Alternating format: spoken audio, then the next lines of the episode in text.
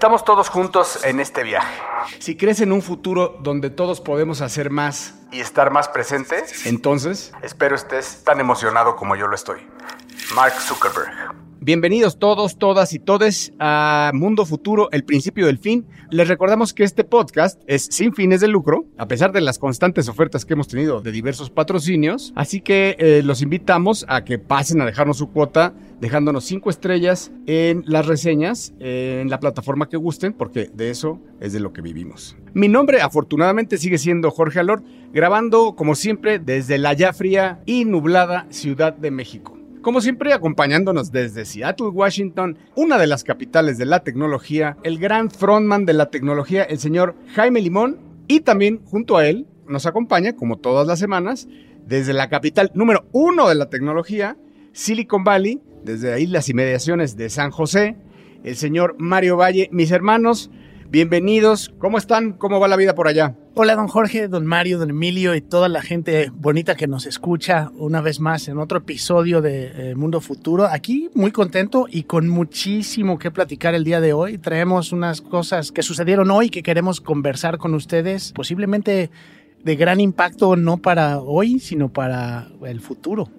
Y don Mario, ¿Cómo está usted? Pues muy triste, mi querido James, muy triste porque los mercados están derrumbados y como tú sabes, aquí el día de hoy vamos a platicar justamente de por qué no debemos espantarnos. Esto nunca es consejo de inversión. Aquí en este podcast solamente exploramos Nunca predecimos el futuro ni de las finanzas, ni de la tecnología, ni de lo que le va a pasar al mundo entero y a la civilización, porque además, spoiler, ya sabemos que vamos al vacío, vamos al fin, vamos a la destrucción. Mientras tanto, disfrute usted este podcast. Bienvenidos a Mundo Futuro. Mundo, mundo futuro. Mundo futuro. El principio del fin. Es una producción de Sonoro con Jorge Alor, Mario Valle y Jaime Limón.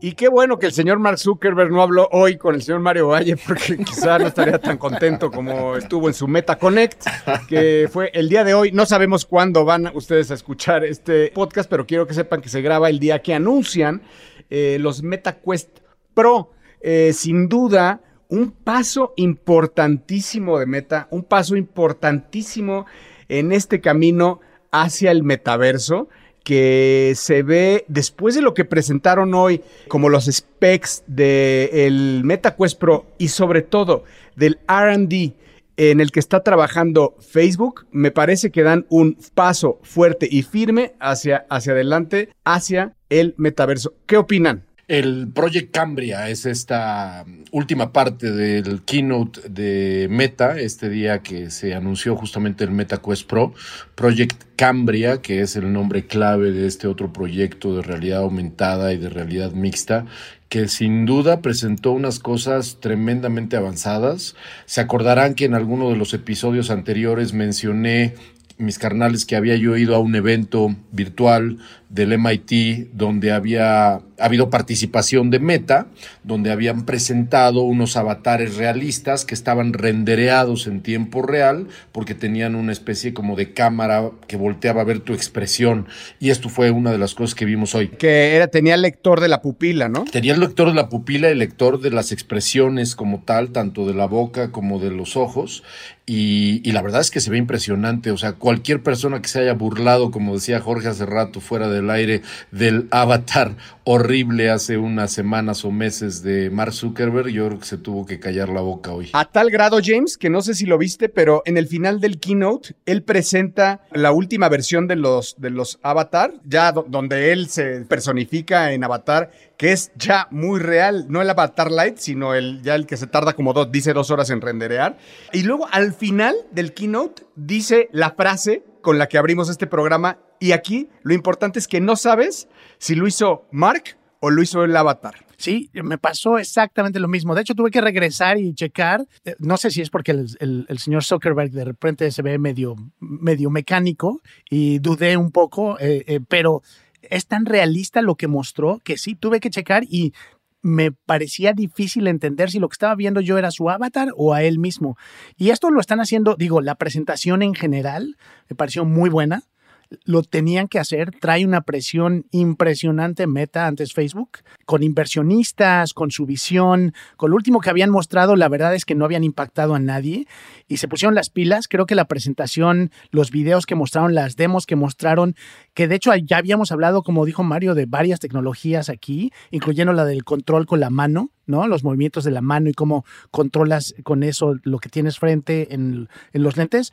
Lo juntaron todo muy bien me pareció muy interesante. Hay muchas otras empresas que están desarrollando cosas parecidas. La carrera está todo lo que da. Una de las cosas que me gustaron es, y, me, me, extraña que no lo hayas mencionado, mi querido James, es el anuncio del partnership con nada más y nada menos que Microsoft. Pues no puede, hombre. Pues, ¿cómo quieres? Se va a ver mal. Mejor, mejor lo mencionas tú.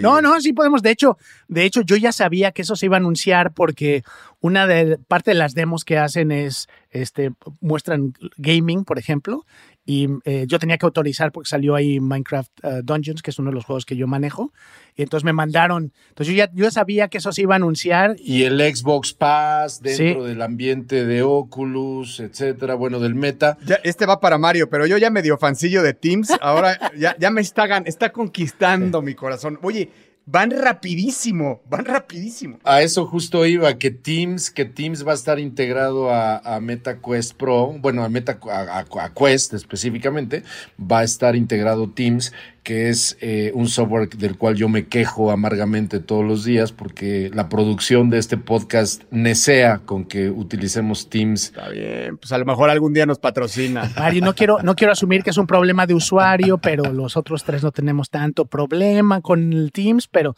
muy a mí me pareció muy interesante porque es un reto. La verdad es que ya después de la pandemia, ya que la pandemia se ha minimizado, es decir, ya la gente está teniendo que regresar a trabajar a su oficina, eh, no sé qué tan atractivo es la parte de realidad virtual con oficina, pero la demo estuvo bien interesante y sí. Es que es mix. Sí, es mixed reality. A ver, entre lo que presentaron para todos los que nos están escuchando, son 40% más delgados, con 40% más resolución, 75% más de contraste. Eh, los controles tienen eh, AutoTracker 360 y son, son independientes. 50% más de procesamiento también. Pues 50% más de procesamiento, tienes toda la razón. Los controles pueden, le puedes añadir una pluma para que escribas en un pizarrón o en el aire, puedas realizar eh, escritura en el aire. Tiene nuevo charging dock. Y los controles tienen cámaras, carnal. También tienen transparencia.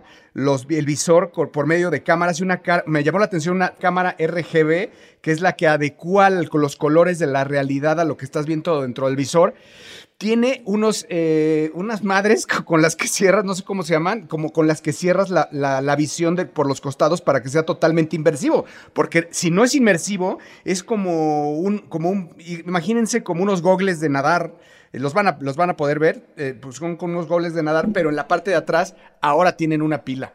Entonces, algo que me llamó también, eso, eso se comparte del, del hardware. Y ahora, ahí les va lo bueno, 1.499 dólares, sustancialmente más caros que su antecesor, el MetaQuest 2. Sí, le están tirando a salir primero y el salir primero implica ahorita tener un producto que no está pensado para consumo masivo, ¿no? Están, necesitan salir con algo donde la gente quiera desarrollar contenidos y, y pues si eso implica no poder bajar los costos y menos en la situación económica en la que se encuentran, tienen que salir a un precio muy agresivo. Perdón, debo decir que con esto aplastaron incluso también en precio a nada más y nada menos que Magic Leap. Ah, Magic Leap ya, ya pídanle un Uber. Creo que mucho de lo que está calculado aquí para ese precio es, es Apple. ¿no? Saben que si Apple llegara a sacar algo, tendría que ser así de premium. Entonces le apuestan. Y, va a salir en ese precio. Exacto. Entonces le están apostando a no perder tanto y, sacar, y, sacarlo a ese precio. A mí, Jorge, lo que tú dijiste es lo que más me impactó, más allá de Teams, aunque es de la casa, pero le están apostando al AR en vez de la realidad virtual, porque la realidad virtual todavía le falta. Entonces, la realidad mixta, el augmented reality, es la tirada, es lo que va a crecer y es los demos más impactantes que mostraron, todos eran en base a AR. Y para contextos de trabajo, ¿no? No, no, no necesariamente juegos, sino para contextos de juego. También presentaron juegos mixtos. Lo que digo es que la parte de mixed reality tiene muchísimo. Por ejemplo, eso no lo mostraron en el keynote de hoy, pero yo después en un tweet vi este juego de que es un juego de mesa que eh, se puede jugar inmersivamente hoy en día en el, en el, en el Oculus Store lo puedes bajar. No me acuerdo cómo se llama, pero es un juego de mesa y ahora con esta versión tienes la oportunidad de jugarlo igualmente, pero viendo alrededor todo normal, ¿no? Es decir, ves el ambiente enfrente de ti gracias a este hardware, pero en la mesa donde estás tienes el tablero digital. Todo lo que la investigación sobre realidad virtual está diciendo, ¿no? Así es. Hay un porcentaje altísimo de la gente que no funciona bien aislada de la realidad. Al darles el contexto de la realidad mixta, abres la puerta a un porcentaje de usuarios mucho mayor al que han tenido hasta ahorita. Así que gran paso, gran paso para mí de, Facebook, da definitivamente un golpe sobre la mesa. Y, después de ver lo que viene, porque nos dejan ver una probadita de lo que viene, que sabemos, Mario, eh, que son con lo que tú viste, son que ya va, lo, que viene va a traer lectores de gestos, lectores de pupila, vas a poder ver en profundidad dentro de, los lentes, digamos, hoy todavía no se puede lograr eso, vas a poder mover por medio de, hablaron de, de neural interfaces, de, ya de, moverlo con la cabeza o con, inclusive en el video, para los que lo puedan ver, él abre, abre mails, abre mensajes por medio de tocarse los dedos nada más. Esa es la forma de hacerle, de hacer doble clic. Entonces, si bien este no es el iPhone Moment que estábamos buscando, ¿ustedes creen que estamos a una generación de llegar al iPhone Moment? Yo creo que Apple nos va a dar una gran, gran, gran sorpresa muy pronto, no sé cuándo, pero creo que Apple nos va a dar una sorpresa, porque ellos son los maestros, no nada más en términos de hardware, sino son los maestros de crear ecosistema de desarrollo para poder justamente dar el empujón. El momento iPhone hay que recordar que el momento iPhone no nada más tuvo que ver con el hardware. El pedazo de hardware era una cosa hermosa, pero el verdadero momento iPhone es el App Store. El verdadero momento iPhone es la cantidad de desarrolladores que surgieron a partir de este nuevo hardware que se presentó en 2007. Yo creo que ahí es donde creo que va a estar la, la, verdadera carrera. Y por eso, una de las cosas que a lo mejor no llegaron a escuchar o si la llegaron a escuchar pasó desapercibida, ¿Se acuerdan que hemos estado hablando que, y hemos criticado mucho a Meta por esta intención, al parecer hasta hoy, de crear un ambiente de cerrado? Hoy Mark Zuckerberg dio el mensaje que quiere crear un ambiente abierto, que el metaverso sea colaborativo con otras empresas. Ese fue un mensaje poderoso porque la mayor crítica que había recibido Meta hasta ahorita era que querían crear el metaverso para ellos. Ahora, acabo de escuchar una entrevista que le hicieron a Tim Cook bien interesante sobre Steve Jobs y de haber trabajado con Steve Jobs. Y algo que dijo que a mí me parece que va a ser la gran diferencia en esa carrera es la gente no le tiene confianza a Meta, porque Meta es Facebook. Y hay muchísimos problemas de percepción, hay demandas, hay muchas cosas en contra de Facebook.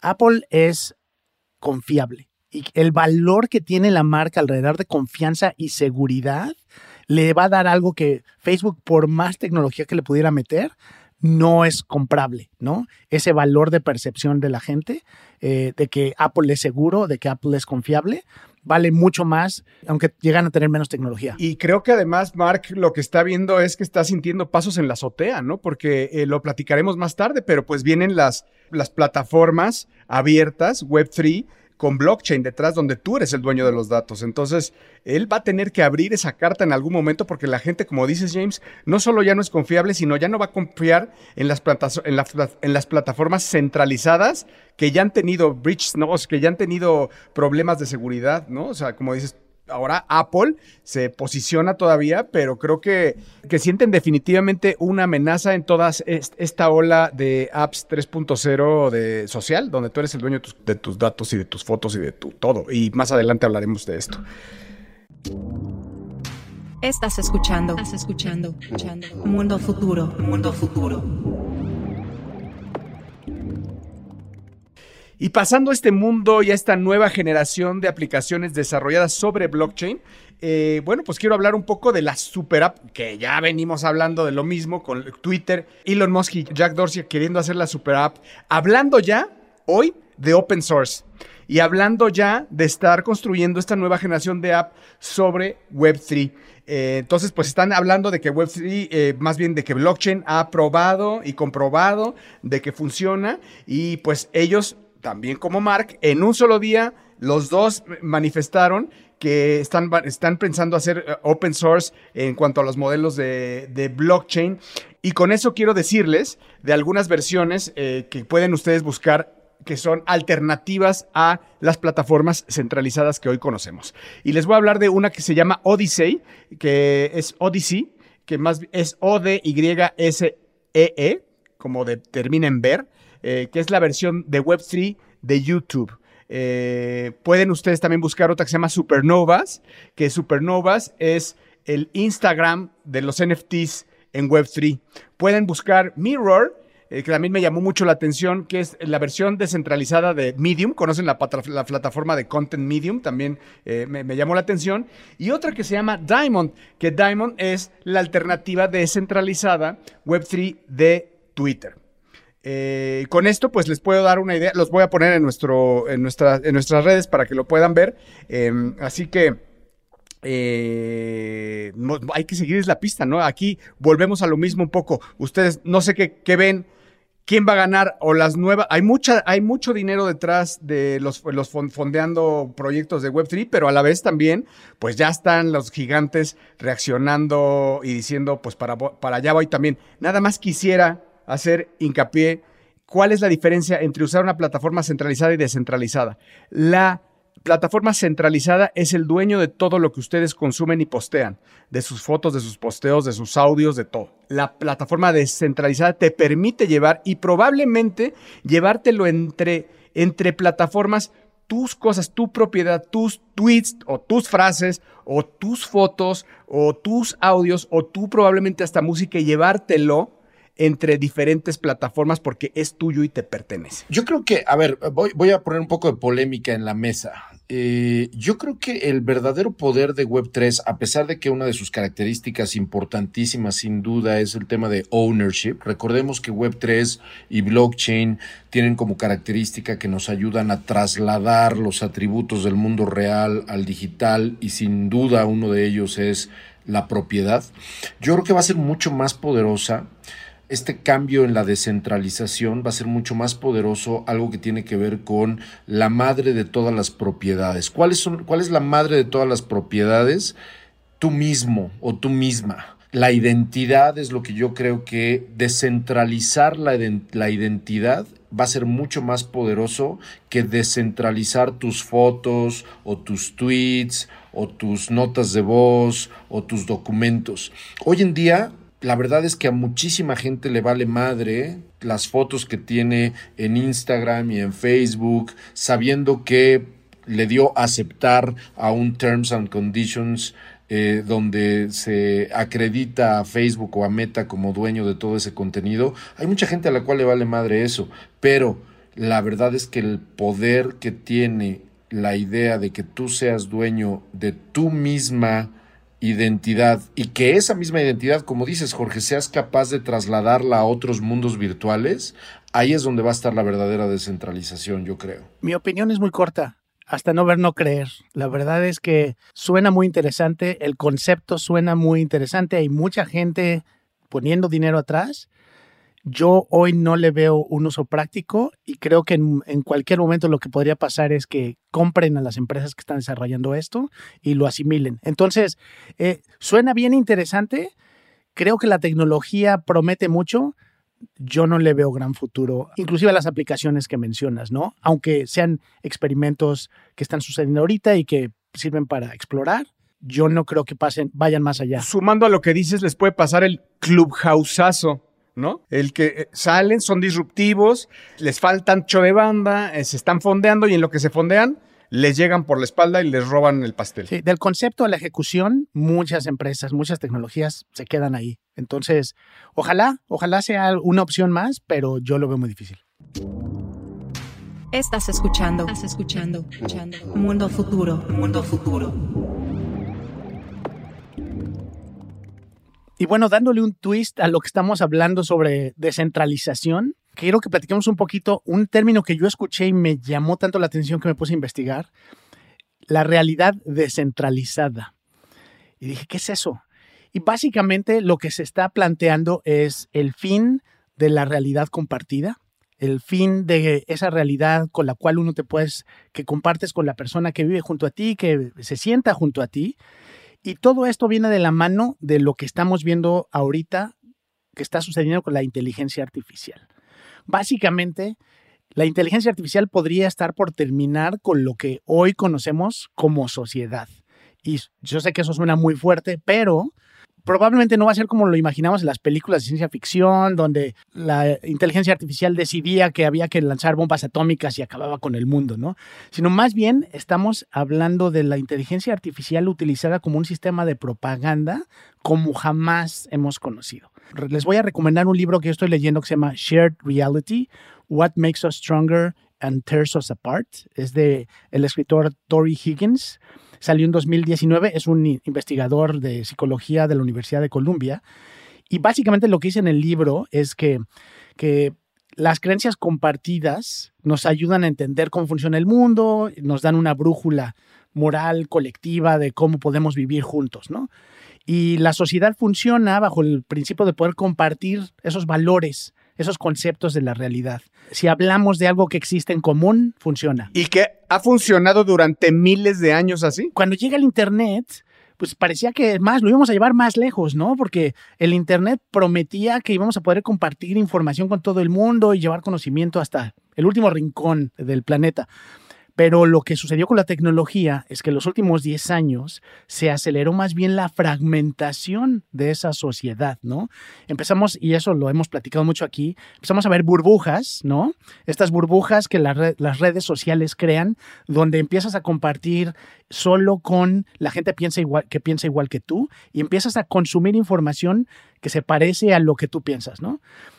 Aquí está el twist, y esto es lo que quiero que platiquemos un poquito eh, en los próximos cinco años, la inteligencia artificial va a estar aplicada, y ya lo estamos viendo ahorita, a la creación de contenidos de audio, video, de, cosas escritas, que van a ser indiferenciables a lo que hoy genera un ser humano o lo que consideramos como realidad. Eso permite que tengamos un nivel de personalización en contenidos como jamás hemos visto. Y al personalizar los contenidos que tú consumes de manera electrónica, al grado de lo que estamos hablando, imagínense esa desconexión, esa sociedad desquebrantada que hoy vemos de los ricos y los pobres, o los de derecha y los de izquierda, eso llevarlo a un nivel casi personal, podría ser el impacto más disruptivo que ha tenido la tecnología en la historia. Sin duda, es un, es un momento, voy a, voy a exagerar en el adjetivo, y, ya cuando yo exagero en, adjetivos es por algo, es un momento aterrador, ¿no? Es un momento que verdaderamente dicta el antes y el después de, como bien dices Jaime, hacia dónde estamos dirigiéndonos. No lo digo desde una perspectiva moral, porque todo el mundo sabe que aquí de los cuatro el menos moral soy yo, sino lo digo desde una perspectiva donde el cambio tecnológico, el azote de la tecnología puede o llevarnos a la mierda completa o más o menos ayudarnos a, justamente por esta ultra fragmentación, gracias a la inteligencia artificial, el poder ayudarnos más o menos a equilibrar la balanza.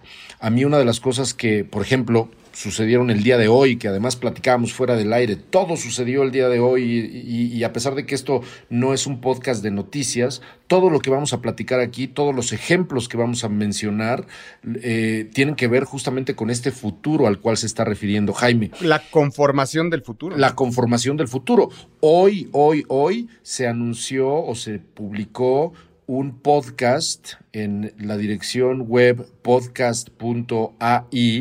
un podcast que es el mismísimo Seth Rogen entrevistando a Steve Jobs con sus mismas voces y todos los contenidos en ambas vías generados 100% por inteligencia artificial.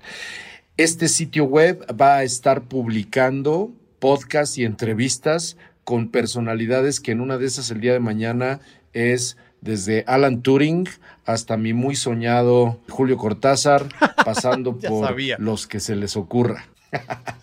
Pero yo creo que, yo creo que es un ejemplo que puede ser hasta cierto punto positivo, ¿no? Puede ser hasta cierto punto positivo, Jaime, que, que podamos escuchar a gente que ya se nos fue. Yo creo que eso, es- eso es- es la parte positiva. A mí lo que me aterra es que el track record, o sea, la experiencia que hemos visto de cómo las empresas eh, dan prioridad a las ganancias y cómo se utiliza mucha, mucha de esta tecnología para propaganda política o cosas o temas que más bien buscan irrumpir con cómo funciona la sociedad para beneficiar a algunos. A mí me da mucho miedo. Eh, yo pienso, yo cuando, cuando leo muchas de las cosas que veo que están pasando, me imagino ese momento de, para quien, no sé si conocen estas este, historias religiosas, pero la torre de Babel, Totalmente. ¿no? Me encanta. Donde Dios le dice al ser humano, ¿sabes qué? Se están juntando mucho y están muy en paz. Los voy a, les, voy a, los voy a, este, les voy a mandar las lenguas y nadie se va a entender.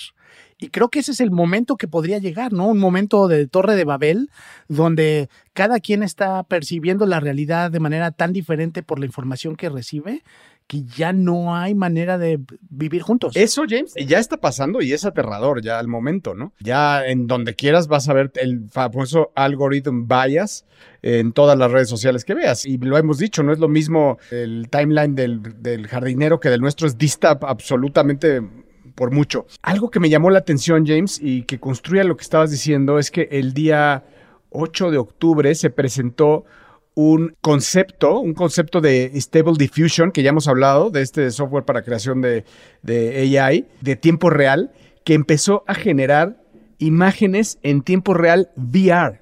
Entonces, imagínate, platicamos nosotros, o sea, eh, para los que no han escuchado otros podcasts, es que quiere decir que la inteligencia artificial genera atmósferas, en este caso, la que yo vi es en una sala, atmósferas de sala en un en tiempo real. Eso no lo está generando nada, lo está rendereando en tiempo real la inteligencia artificial, que puede estar eh, rendereado, como dices tú, James, en base a tus emociones, preferencias, eh, otras lecturas, históricos, datos, pulsaciones, eh, etcétera. Un sinnúmero de cosas que puede estar rendereándose en tiempo real. Así que, Mario, lo platicamos con Mario, el metaverso no va a estar rendereado por polígonos. O sea, va a estar, va a estar, no va a estar hecho por humanos al final. Va- no va- se va a estar autoejecutando en tiempo real por una inteligencia artificial. No vamos a vivir todos en el mismo metaverso. Si estamos hoy con un sesgo de información, ¿por qué no estaríamos sesgados mañana también en un concepto de metaverso? Fíjense el impacto de lo que está diciendo Jorge, queridos y queridas podescuchas.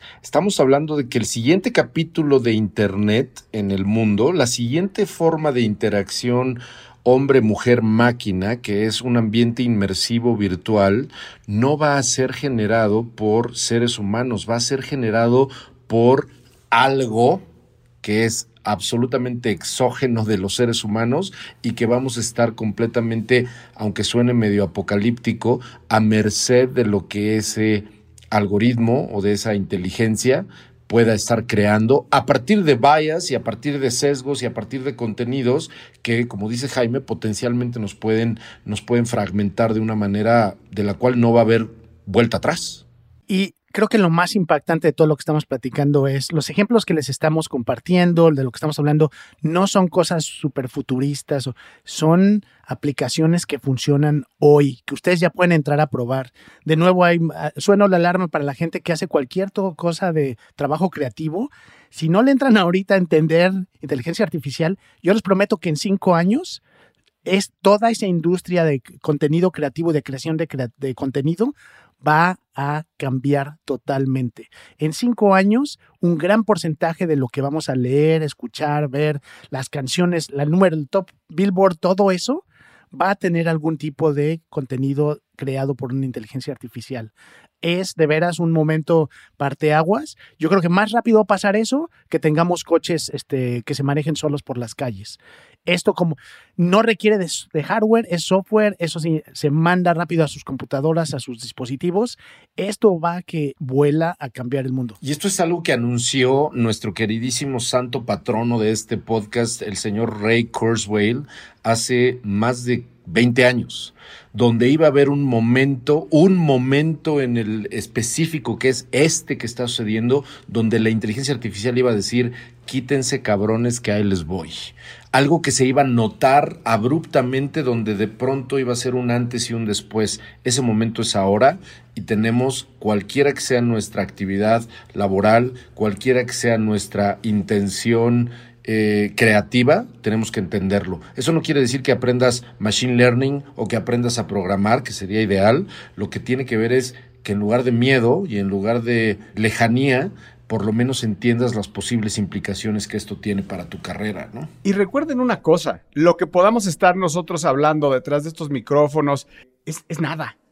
Es nada, lo que nos podamos estar imaginando hoy con nuestra cabecita llena de creatividad, imaginándonos escenarios futuros, es nada realmente lo que va a pasar a partir de estos choques, no nos lo imaginamos hoy. Como nadie se pudo imaginar las cosas. Podemos tener una idea, pero realmente no tenemos la más remota eh, eh, gran idea de lo que pueda venir y de lo que pueda esto generar y de los cambios sociales que de esto se desprendan en los próximos años. Va a estar cabrón. Estás escuchando, estás escuchando.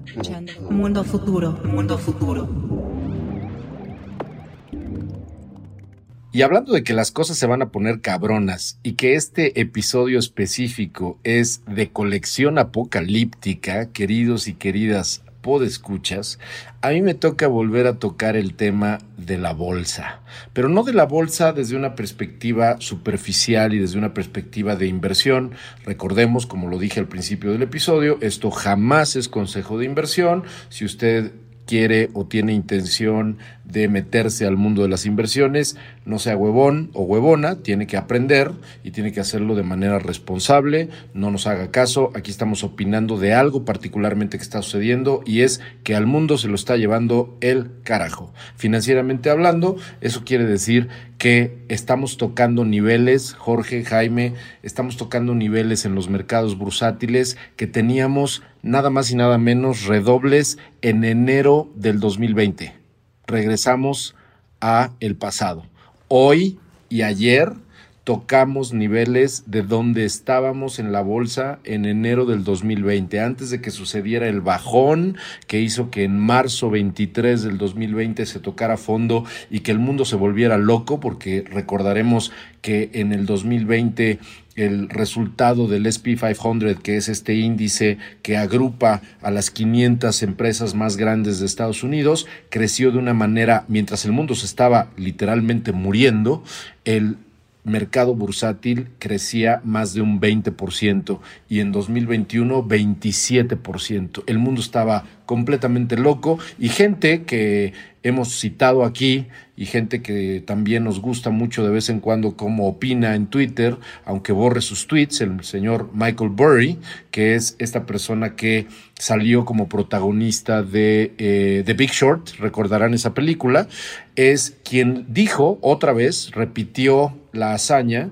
eh, no tan cabrona quizá como en 2008, pero repitió la hazaña porque en 2020 y 2021 él dijo se aproxima la madre de todas las correcciones, se aproxima la madre de todos los desplomes y eso justamente es lo que está sucediendo. Las bolsas están en menos 26, en menos 27%, eh, fondos de inversión que también en alguna vez, en algún momento mencioné acá, se acordarán Jaime y Jorge, fondos de inversión de Cathy Wood, se acuerdan que he mencionado aquí a Cathy Wood que tiene a estos fondos de inversión que están totalmente relacionados a la innovación tecnológica, el famoso ARC Fund, ARK, pues ese fondo está en menos 54% en el año. Menos 54% en el año, así de plano. Y ni decir de Bitcoin, ¿no? Que ya bajó, ya, ya, llegó, ya pasó la barrera de menos de 19 mil, ¿no? Menos de 19, cuando estuvo en 60. Hay gente que, ojalá que no sea gente que escuche este podcast, les mando un abrazo sentido, pero hay, hay gente que compró Bitcoin en 60 mil dólares. Sí, yo, yo de repente entro a, foros en Reddit, por ejemplo, inversionistas, nada más por puro, por puro morbo, y hay gente que perdió todo. Hay gente, hay historias dramáticas donde la gente, eh, es más, sacó los fondos de ahorro de la familia sin avisarle a la familia, lo invirtió y ya todo se fue. También hay un tema de una desaceleración que, que había, en donde había eh, bonanza y en donde había bull market, que era el tema del, de los chip makers, ¿no? De los, de, los, de los fabricantes de chips, AMD, este, AMD, Intel, Nvidia, y, que ahora otra vez anuncian que se van para abajo. Facebook, por primera vez, eh, está anunciando eh, despidos despidos. Va a haber una ola de despidos que no había dejado de, no había habido nunca en la historia y viene para el próximo año. Se ve tétrico, Mayito. La intención de mencionar esto, y se los digo justamente desde la perspectiva histórica, la intención de mencionar esto es también revisar qué ha sucedido en otras ocasiones. Vamos a revisar muy rápido qué sucedió en el 2008 qué sucedió en 1999 y en 2000, cuando ya Jorge y Jaime tenían edad avanzada suficiente como para acordarse perfectamente de todo esto que sucedió. Yo ya no me acuerdo casi, yo ya no me acuerdo casi, pero en 99 y 2000 me tocó todavía este, esta burbuja del punto com. A lo que voy, Jaime Jorge, es el mercado y los ciclos económicos, financieros, sí, pero también los ciclos tecnológicos son eso, ciclos que van y vienen y se repiten. Una de las cosas que hemos estado repitiendo aquí a lo largo de todo este año, casi año y medio o poco menos que llevamos con este podcast, es que la tecnología, como lo acabamos de platicar hace un momento con la inteligencia artificial, no se detiene la innovación no se detiene. Lo que se detiene son los precios relacionados a, esa innovación. Ya lo vimos, Meta sigue haciendo sus desmadres. Meta va a seguir avanzando, Apple va a seguir anunciando productos, pero eso no quiere decir que los precios que el mercado acuerda alrededor de esa innovación estén justamente cercanos a la realidad. ¿No es contradictorio? La respuesta absoluta y contundente es sí es contradictorio, es completamente ilógico y la razón por la cual hay un montón de gente que perdió todo su dinero, como dice Jaime, es justamente porque no entiende estas contradicciones y porque quiere entender esas contradicciones. Al mercado se le respeta, al mercado tienes que obedecerlo. Si tú intentas personalizar al mercado, te va a llevar la chingada. Entonces, aquí es donde, si usted que nos escucha está interesado o interesada en cripto, en los mercados bursátiles, etcétera, revise estos ciclos históricos antes de tomar cualquier decisión. Bueno, al final todo esto impacta nuestro futuro porque el cómo funcionan las empresas, dónde invierten, dónde entra presión, va a implicar también, aunque como Mario menciona, la investigación y las empresas no desaparecen, pero sí se desacelera y sí cambia de manos y de dueños quienes se convierten en líderes de ciertas cosas. Eh, eh, y va a ser bien interesante ver si algunos países y algunos gobiernos saben tomar las decisiones correctas para aprovechar las oportunidades que dan estos momentos, porque al final caos es oportunidad, para eh, retomar cosas o liderar en sectores o en tecnologías o en avances donde a lo mejor no eran tan competitivos. Lo vimos en el caso de Apple, ¿no, James? El caso de Apple de la, de la nueva generación de iPhones, pues están sobrados, ¿no? O sea, ahí eh, la gente no está adoptando al ritmo que nos están dictando, ¿no? Entonces, bueno, pues Mario, se ve un 2023 gris, yo diría tirándole a negro. Este, ¿En qué momento termina? A ver, con la amenaza de guerra, e incluso nuclear, de, ya no quiero pensar en eso, de nuclear en, Europa, eh, porque en el tema de la guerra fría, déjame decirle, comercial fría entre China y Estados Unidos, eh, con el tema negro de las de este bear market interminable, el invierno, de glaciación de, de, cripto, ¿cuándo se va a empezar a ver eh, una luz? Cualquier persona o cualquier institución que le diga a usted cuándo y que específicamente se sabe en ese sentido el futuro o dónde el mercado toca fondo, le está mintiendo o le quiere robar dinero. Nadie sabe, nadie sabe cuándo esto se detiene.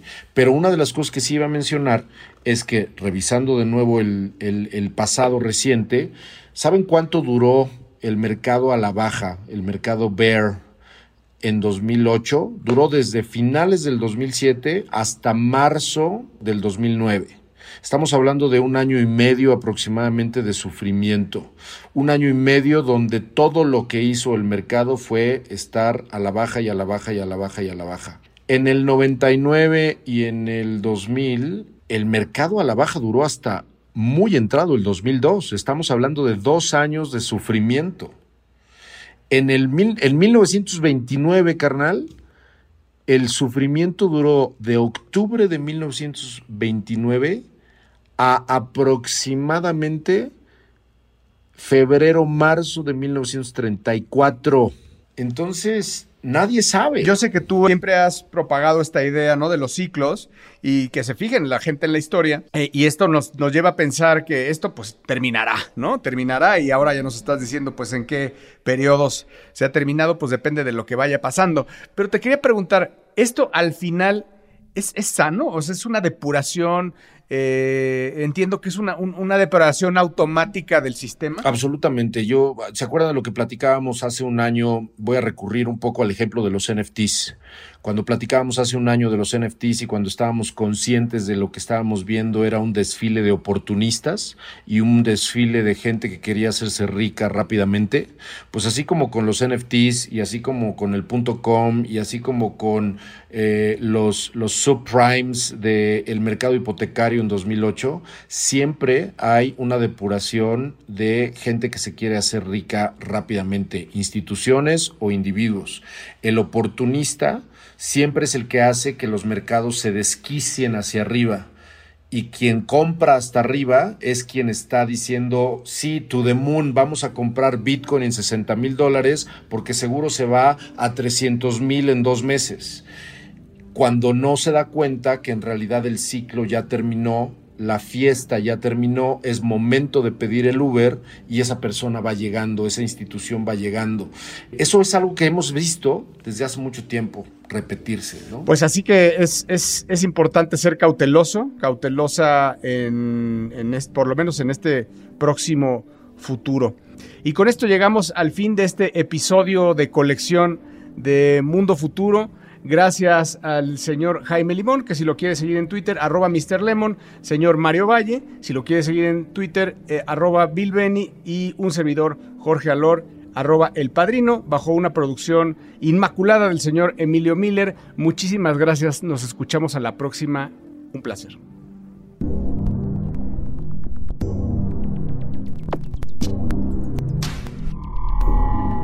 Esto fue, esto fue, Mundo Futuro, Mundo Futuro, el principio del fin. Síguenos en Twitter, Spotify y Apple Podcasts.